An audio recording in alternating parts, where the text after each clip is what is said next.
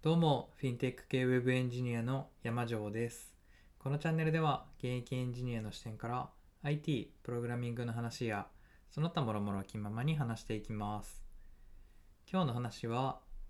ついにビットコインを公式採用する国が現れたかという感じの内容になります。まあ、毎度毎度のことですが、えー時事ネタの話をするときは、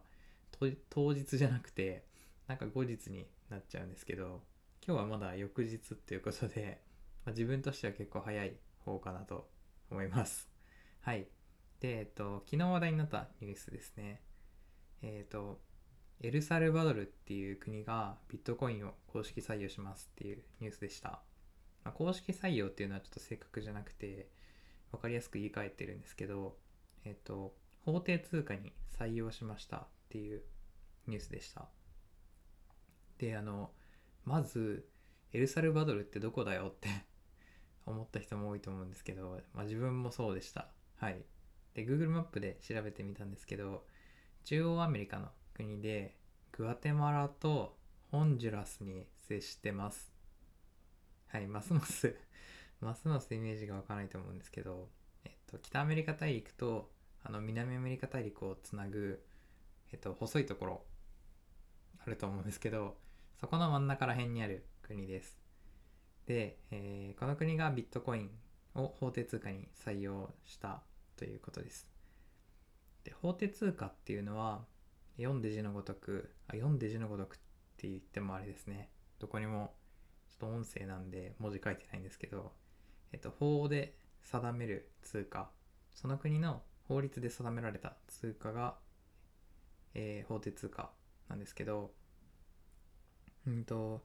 まあ、ちょっとこれも軽く調べた程度なんで、えっ、と、なんか間違ってたらあれなんですけど、法定通貨っていうのの定義って何なんだろうってちょっと調べてみたんで、軽く触れておきます。えっ、と、法定通貨には、強制通用力っていうのがあるそうです。強制通用力っていうのは、あの、最終決済手段として認められる効力。なんかもう、こんな説明が書いてあったんですけど、わかんない言葉はわかんない言葉で説明されたみたいな 気分になると思うんで、まあ、ざっくり、えー間違ったらすいませんっていう感じなんですけど、ざっくり言うと、あなたが何か、えー5000円分の価値がある商品を売ってると思ってください。で、えーお客さんが来て、これを、あの、今お米10キロ持ってるんで、これで支払いさせてくださいって来た時には、いや、それちょ嫌です。ちゃんと他のものでくださいっていうふうに断ることができるんですけど、えーっと、5000円札、現金持ってるんで、これで支払いをさせてくださいって言ってる時には、断れないっていうのが、この強制通用力っていう、えー法定通貨の機能になります。多分、多分これで合ってると思います。で、えっと、他には納税とか給与の支払いとかに使えるっていう、そういった、えー機能も法定通貨にはります。はい。まあ、こんな感じで法定通貨の説明をちょっとしてきたんですけど、えっと、エルサルバドル、この国では、あの、もともと法定通貨として、ビットコイン採用する前には、独自通貨のコロンっていうのと、アメリカのドルですね。この2つがもともと法定通貨として採用されていたらしいです。で、えっと、その、その国の自分の通貨のコロンだけじゃなくて、ドルも法定通貨になってるっていうのが、えっと、まあ、日本だとちょっとイメージしづらいかもしれないんですけど、ドルが採用されてる理由は、えー国自体が不安定なので、そのその国が発行してるコロンっていうのも信用力が低いんですね。で、ここがミソで、日本人の感覚からすると、ビットコイン法定通貨、法定通貨にするってやばいなっていう、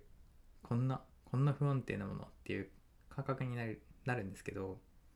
えーまあ、不景気になったら日本円は買われるっていうくらい、円っていうものが安定した通貨であるので、